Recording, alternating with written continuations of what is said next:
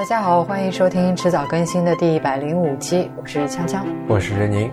嗯，那今天这期节目也是我们今年的春节特别节目《迟早过年》的倒数第二期，马上就要进入尾声了。嗯嗯，不知道到现在为止，我们推荐的这么多书，大家有看了多少呢？嗯，话说，我觉得今年我们推荐的书应该是过去两年加起来的书还要多。是吗？我倒没注意。对，就是我觉得我们现在正在往这个趋势上面走，就是每年推荐的书都越来越多。哎，节目越做越累了。然后像昨天的那期节目的话，应该是迟早过年系列有史以来这个干燥程度以及信息密度最大的一期节目。呃，我明我明天那期节目应该会再稍微做些调整吧。嗯，好，那今天的话，我们就我觉得算是这个中场休息一样，然后来讲一本比较轻松、比较好玩、比较幽默的小书。这本书的名字叫做《世界大笨蛋反叛手册》，它有一个非常好玩的副标题，叫做《胡闹场所建设指南》。那作者就是我们之前在九十九期的时候就已经提到过的这个松本哉，就是在呃高原寺那边拥有一家二手店，有一家旧货店，有一家这个神奇的居酒屋，还有一家这个青旅的这个老板松本哉。对，嗯。我不知道这样去形容这个松本哉合不合适啊？因为他除了有这些身份之外，其实他更主要的是，嗯，至少是在大多数人的眼里，算是一个社会活动家。嗯嗯。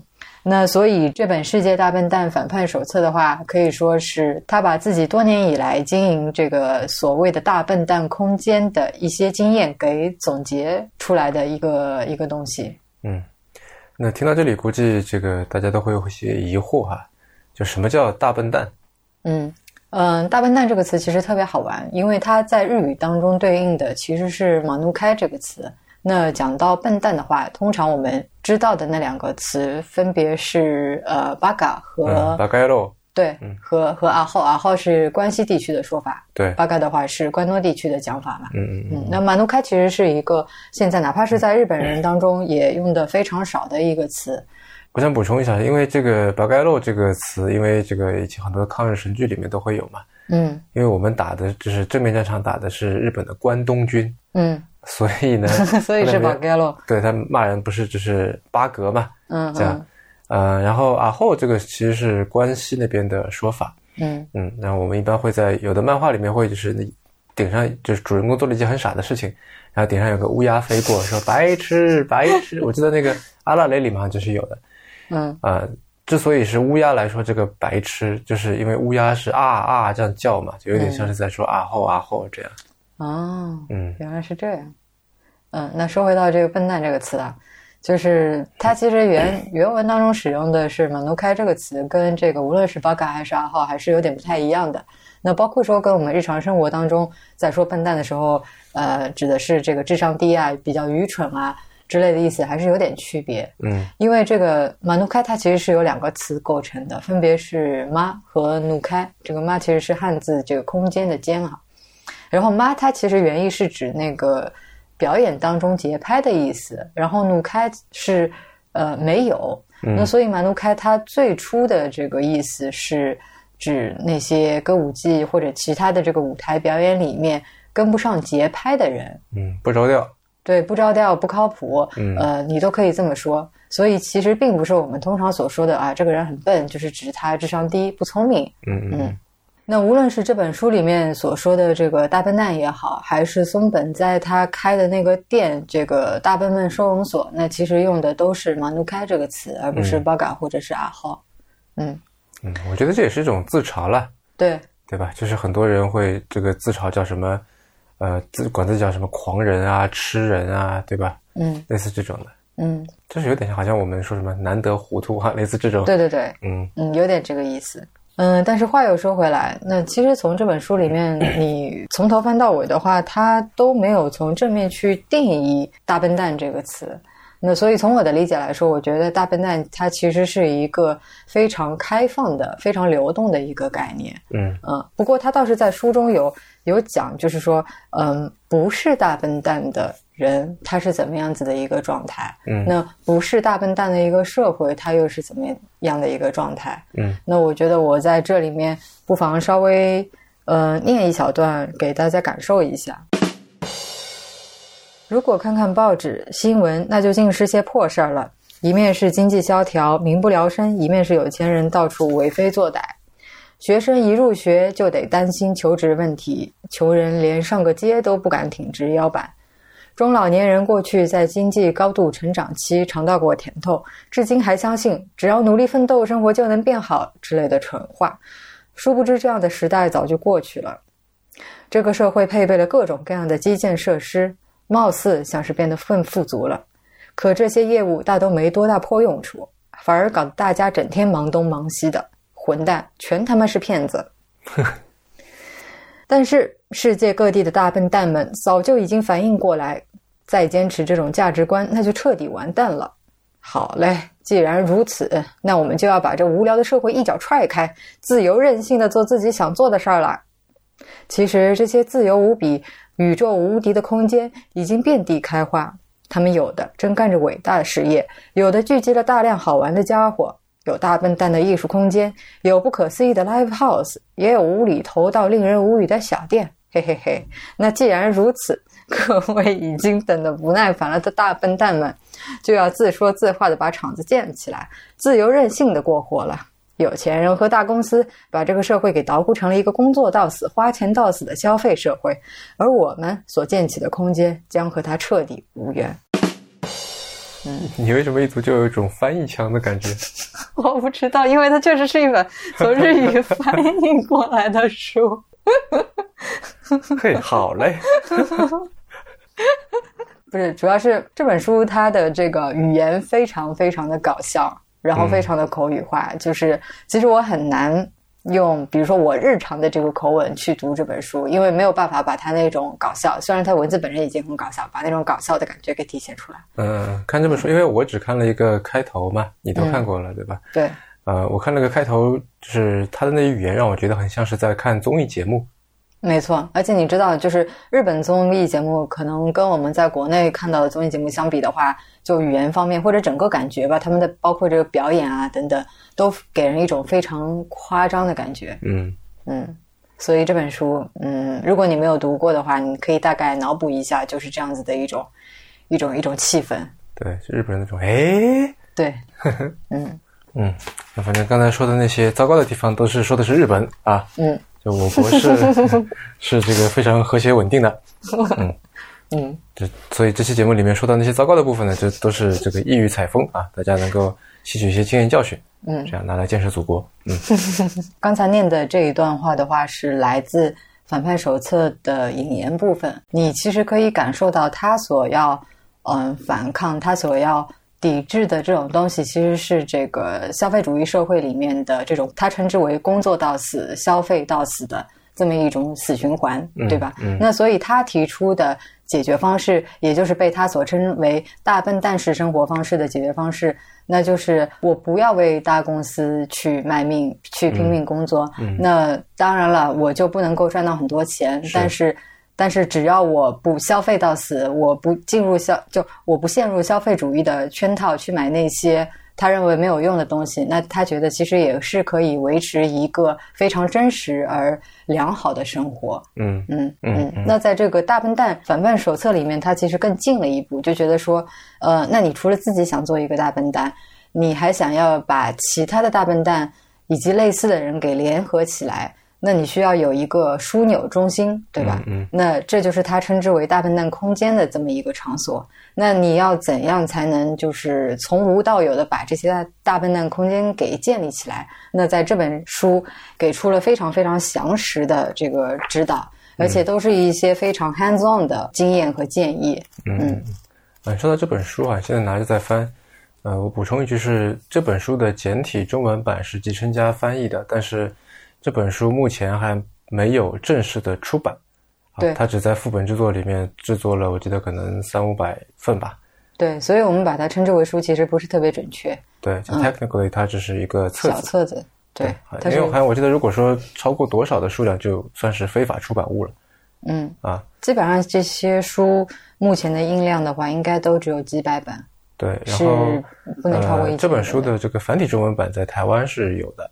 嗯，那么在现在在网上也可以买到，然后繁体中文版的那个标题，我觉得是略有不同，但反正也差不多。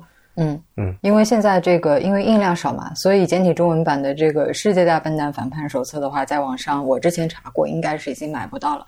嗯嗯，目前想读的话，还真的只能买那个台版的。好，呃，说回这本书的内容哈，嗯刚才听你的这个读了目录哈，我我倒是让我想到有两个这两个东西吧。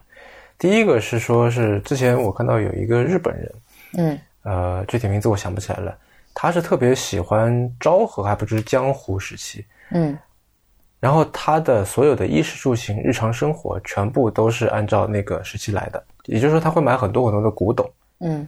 古古董的衣服、古董家具，呃，古董的这个食材，不是，就是那个碗碟啊这些东西，嗯。啊、所有东西都是按照他喜欢的那个时代来的。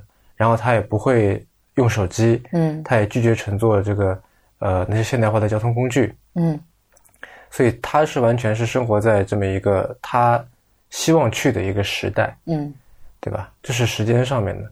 然后另外一种呢，是像美国六七十年代，他们反文化运动时候不是搞出来很多公社嘛？嗯像那个 Lauren Grove 写过一本书叫《世外桃源》嘛对，Arcadia，他就里面描述了一个场景，就是大家围绕着一个摇滚歌星嗯啊，那里面反正给我感觉是有点像是 Bob Dylan 这么一个人吧，嗯把他围绕在那里，嗯他作为一个精神领袖，然后大家都围绕着他去呃什么种大麻呀，干嘛干嘛那种那种事情。然后呢，这个地方往往是在一个非常非常，因为它是世外桃源嘛，嗯是在很远很远的一个地方，对。嗯然后所有东西都是自给自足的啊，自己种的菜自己吃，然后可能有一些种出来的东西跟人家去做物质交换什么的，这样。嗯那这是一个地理上面的区隔。然后松本在的这两本书里面，他们说的东西给我的感觉是：第一，他不离开城市。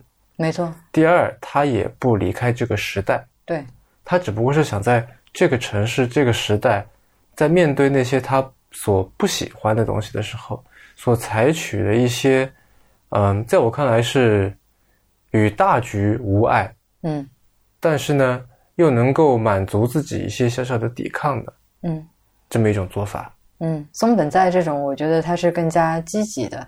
也就是说，无论是昭和时，就假装生活在昭和时期，以及那些公社的运动，那这些人的话，我觉得他们基本上是把现在的这个时代以及现在的这个社会现状都拱手让给了别人。嗯，就是说我因为抵抗不过你，那我就已经放弃抗争，嗯我就到一个偏远的地方，或者是到我假想的一个时代里面，以我自己喜欢偏好的方式生存下去惹。不起躲得起。对，就就他其实是采取了一种比较消极的躲避的方式。嗯那其实松本哉的话，无论是说他依然就是继续生活在当下这个时代，也依然生活在城市的中心。高原寺其实是属于在东京还蛮市呃，不能算是很中心，但是也绝对是在市区的这么一个地方，就不是说那种非常偏远的，像埼玉啊、千叶之类的这种郊区。嗯，它依然是在东京都内的。对，所以其实他的这个抵抗姿态，我觉得是非常积极的，就是说我完全没有放弃说我作为一个公民在城市里面生活的这个权利，但是我要依照我自己的喜好、我的意愿，然后给这个城市带来一些改变，而不仅仅，而且不光光是我自己想要做出一些改变，我自己作为一个大笨蛋，我想要在城市里面继续生活下去，他还就是通过打造这个大笨蛋空间，对吧？打造这些。无论是居酒屋也好，二手店也好，还是这个青旅也好，就是说联合这个社区当中的其他人，无论他们是不是大笨蛋，然后一起来给这个城市空间、给社会带来一些改变。这个是我觉得它跟其他的两种做法相比，就是特别特别积极、特别不一样的一个点。嗯哦，然后我还想补充一点，就你刚刚提到那个美国六七十年代的这个反文化运动嘛，那其实我在读这本手册的时候，就它让我想起那个 Stuart Brand 的这个《全球概览》嗯那本书。呃，虽然是说两本书的这个内容是呃截然不同的，那个《全球橄榄》的话，它给你介绍很多工具很多工具方面的信息。对，那反叛手册的话，它给你，它告诉你其实是，比如说你应该怎样来开一家二手店，对吧？一个是道具，一个是方法。啊，对，但是就是他们提倡的这种 DIY 的精神，呃，这种抵抗资本主义、抵抗消费主义的这个姿态，嗯其实是让我觉得两者其实在本质上是一样的。嗯，呃，我们前段时间去日本的时候，不是还跑到他们那个店里面去，还见到了松本在这个人嘛？对跟他小聊了一会儿。然后其实他让我想到了一个台湾作家，嗯叫舒国治。舒国治，我想应该有不少听众也都看过他的散文啊，嗯，啊，他的散文也非常有自己的特色门外还能京都，啊，对，嗯、但是我想说的倒不是说这个文笔这方面，文笔这方面，我觉得两人是几乎没有什么 截然相反。对，但是在做人的态度上面，我觉得他们是很像的。嗯，怎么说呢？嗯，首先是他们都是在生活，这听上去有点像是一句废话哈。嗯但是我觉得的生活，就理想的生活状态是说，是你以一种求变的一种姿态嗯来接受自己。就一方面你是接受自己的，但另一方面呢，你又不是说我就是呃被自己所圈住，你也是在求变的，对吧？那如果是你是呃接受自己，但是不求变，那我觉得你就是在被怎么说呢？被你的先天所束缚着。嗯但如果是你是呃不接受自己，然后又求变，那么也就是说你是成天生活在后天的环境里面的，生活在别人的目光当中的，嗯对吧？你又不是接受自己，然后经常在变化，那就是那别人说什么你就跟着做了。嗯所以这两个，一个是叫什么活而不生，一个是生而不活，对吧？因为你想，动物我们不会说它是它一生嘛，人才有一生，人才有自己，人才能生，活是大家都可以的，对吧？活是要是改变，嗯生是要是有自己，所以我觉得他们两个都是在生活。为什么这么说呢？因为他们两个都有一个呃，我觉得精神上的共同点，就是他们都是不拘大局。嗯我们以前经常说不拘小节嘛，嗯啊、但是我觉得他们两个是特别拘小节，但是不拘大局。嗯呃，比方说像这个松本斋的那个店，显然它是乱七八糟的，嗯它每一个东西你细细去看的话都很有意思，但整体是乱七八糟的。嗯，我这里补补充一句，就是你之前在他们店里面拍了一些照片嘛，嗯呃然后我们也选取了一些放在了迟早更新的微博上面，是作为第九十九期的一些算是补补充信息吧，补充资料。嗯，那大家如果对于这个店长什么样，然后呃比较感兴趣的话呢，可以去翻一翻我们之前的这个微博，会有一个比较呃具体的概念。对，我记得我还拍了照嘛，就是他那个店里面的柜子，嗯，好像是原来从哪一个化妆品柜台里面拆过来的，对，所以它那个顶上都有一个小的一个灯箱，嗯，灯箱打的是各种各样的什么资生堂啊、什么伊丝芙朵啊那些就高档化妆品的那种牌子，那底下摆的是风马牛不相及的，可能是十几个电饭煲，啊、可 可能是一堆电灯泡，嗯，所以你可以想象一下那个画面，就是这些原本陈列着高档化妆品的这个旧的货柜，然后上面放着这些非常旧的这个日常生活用品，那种那种鲜明的对比是非常非常具有讽刺意味的。对，而且它它有一些小的标签啊，比方说有一个大理石花瓶，它上面写着说，哎，这是纯大理石做的，重的可以砸死人，啊，类似可以当凶器 这样。啊，然后还有一些各种各样小的一些呃物件，都非常有意思。那整体来说，这是一家乱七八糟的店。嗯那呃，就是他是一个在细节上面有坚持，但是对于整体他并不那么在意的这么一种状态。我觉得这个状态就跟舒国志很像啊。舒国志的这个房间是非常非常乱的，他家非常非常乱，嗯他人也很散，很所谓的很散漫吧。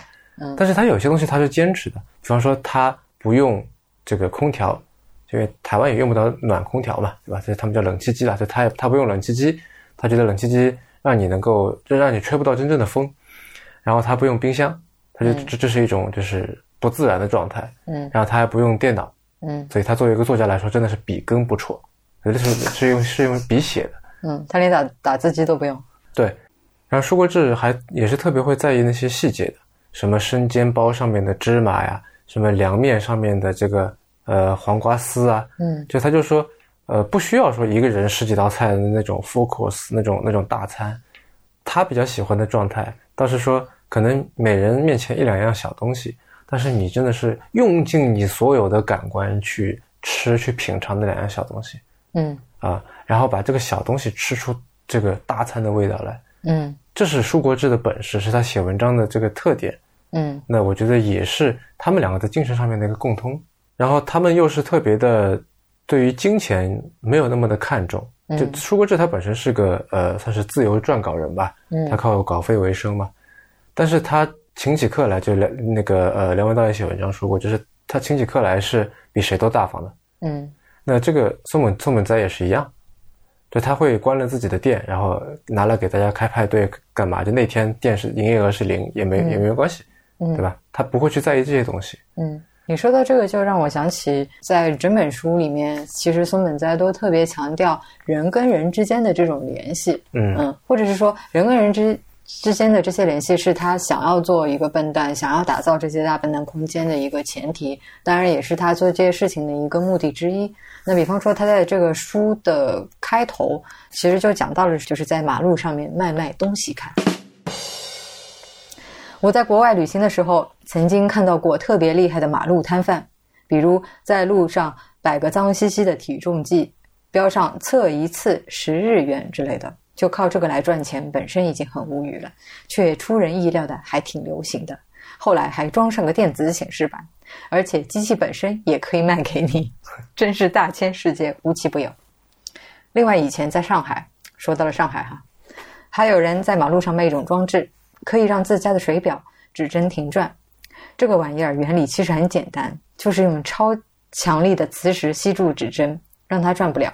卖家是个大叔，衣着非常轻便，一副随时准备要逃走的样子，一边却在大声的演讲：“只要装了我这个啊，水表马上停，水费一分不要。”然后居然有很多围观群众聚在那儿看着，两边各自：“骗人的吧？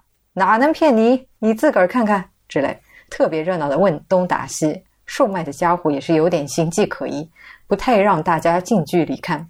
一旦有人买了一个，这回这个买的人周围就又形成了一圈人争着要看，俨然形成了一片喧嚣的海洋。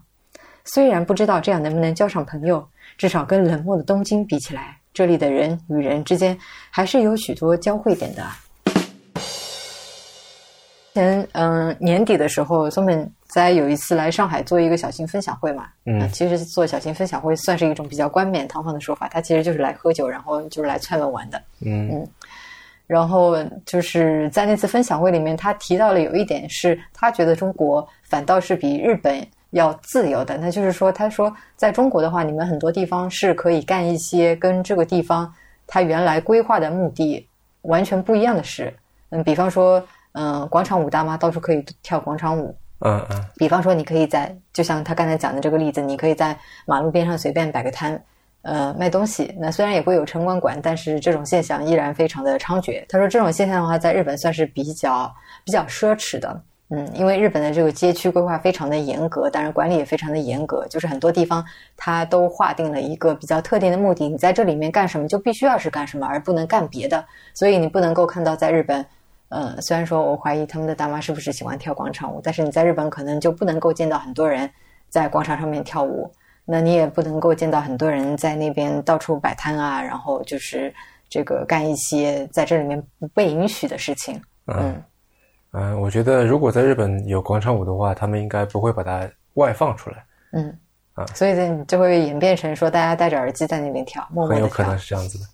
啊，那你刚才说到那个点哈，当然我想到就是，就日本有有一个有两个特点吧，第一是，尤其在东京，它比较小，所以大家这个人和人之间的这个物理的这个距离其实比较近的。嗯比方说在电车里面，对吧？大家挤得跟沙丁鱼罐头似的，但是它的呃心与心之间的距离是很远的。那这本书我只看了一个开头嘛，在这个开头里面，他就提出了一个我觉得非常有意思的一个说法，嗯叫什么电车大作战来着？就是在日本的新年，也就是元旦的时候，那天晚上，嗯呃，山手线，也就是东京的一条非常历史悠久的一条这个呃地铁线，山手线相当于是东京的内环线吧？然后呢，就是在那天就是相当于是除夕夜吧。那除夕夜那天晚上呢，呃，山手线是这个没有终电的，就是就这个没有末班电车的嗯啊，它是就是这彻夜运行的。嗯那么在后半夜呢，人就会很少。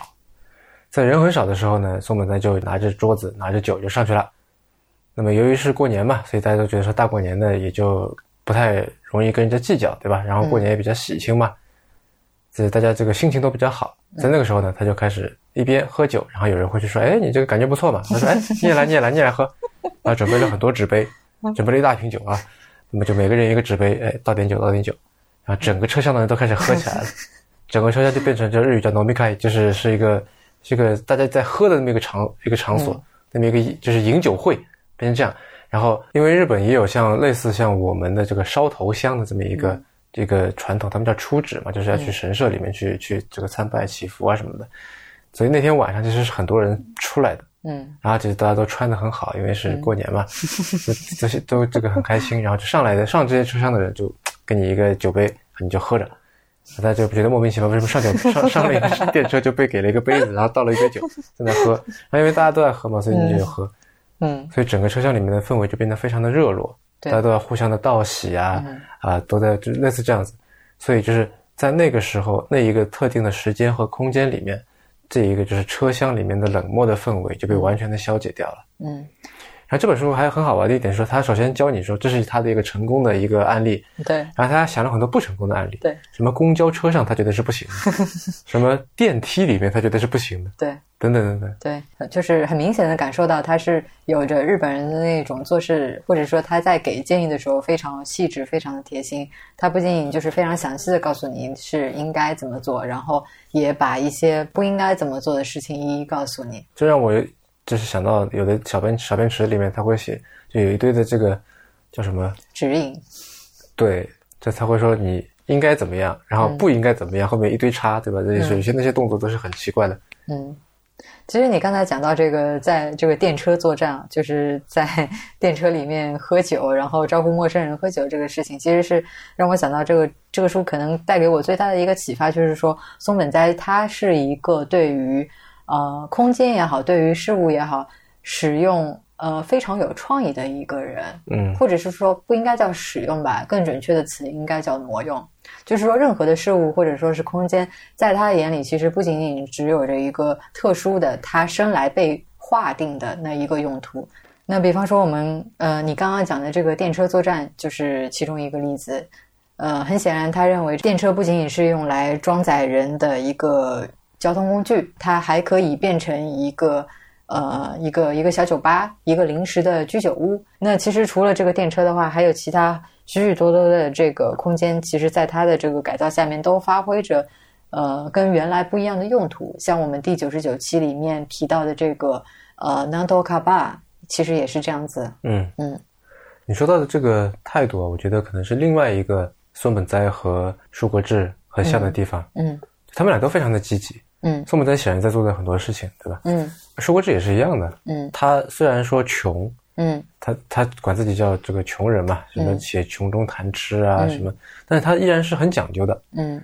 他依然很积极的去发现那些，呃，他觉得那些美。嗯。啊，我觉得这就很很厉害，嗯嗯。因为像松本在他所面临的那些问题，很多时候在很多人看来，他是一个无解的，或者说是一个属于别人的问题。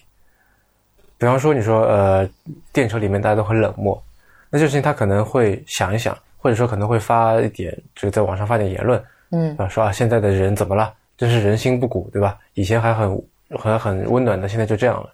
但是他不会想着说，那我能做些什么嗯去改变，去给别人一个不一样的体验？嗯这让我想到最近不是在过年嘛，嗯然后我看到很多网上人都在说啊，最近过年越来越没有年味儿了，说你看你现在也不让放鞭炮，然后春晚也不好看，然后这个走亲戚走的也不多，大家这个这方面的感情也比较现在越来越淡漠，啊，基本上就是去外面吃一个年夜饭，现在很少自己烧年夜饭了，嗯。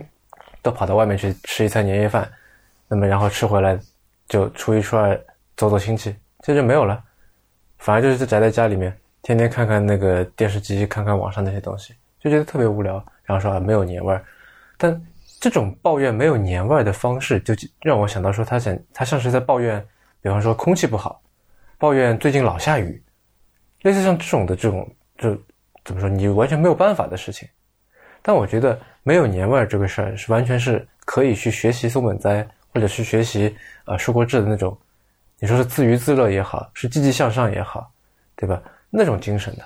嗯像比方说我们之前为什么会觉得有年味儿？有一种是说啊，我们因为呃以前条件生活条件比较艰苦，平时都只能吃点什么青菜萝卜，然后过年可以吃饺子，可以吃这个吃点肉，觉得很开心。那现在天天都可以吃大鱼大肉，过年也吃这个，就觉得没有什么特殊感了，对吧？那我觉得你完全可以说，你可以找一种东西出来，你就只在过年那天吃，那么？你自己给自己制造一个年味儿出来。嗯或者说，呃，我们几个人研究研究，看看说，呃，国外是怎么，就是不同的国家民族，他们是怎么样的庆祝这个庆祝这个新春的，庆祝新年的，因为都会有嘛。嗯然后挪用一个他们的一种特定的仪式过来，对吧？我们可以来创造出属于我们自己的传统。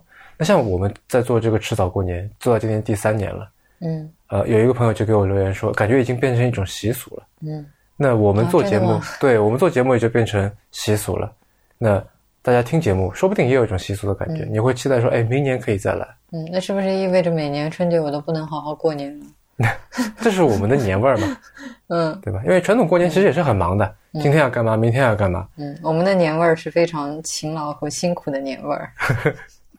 嗯对，大人都是很勤劳辛苦的呀，所以说年关难过嘛。嗯嗯，过年开心的只有小孩呀。嗯，对不对好吧，就所以我们悠闲的年味已经一去不复返了。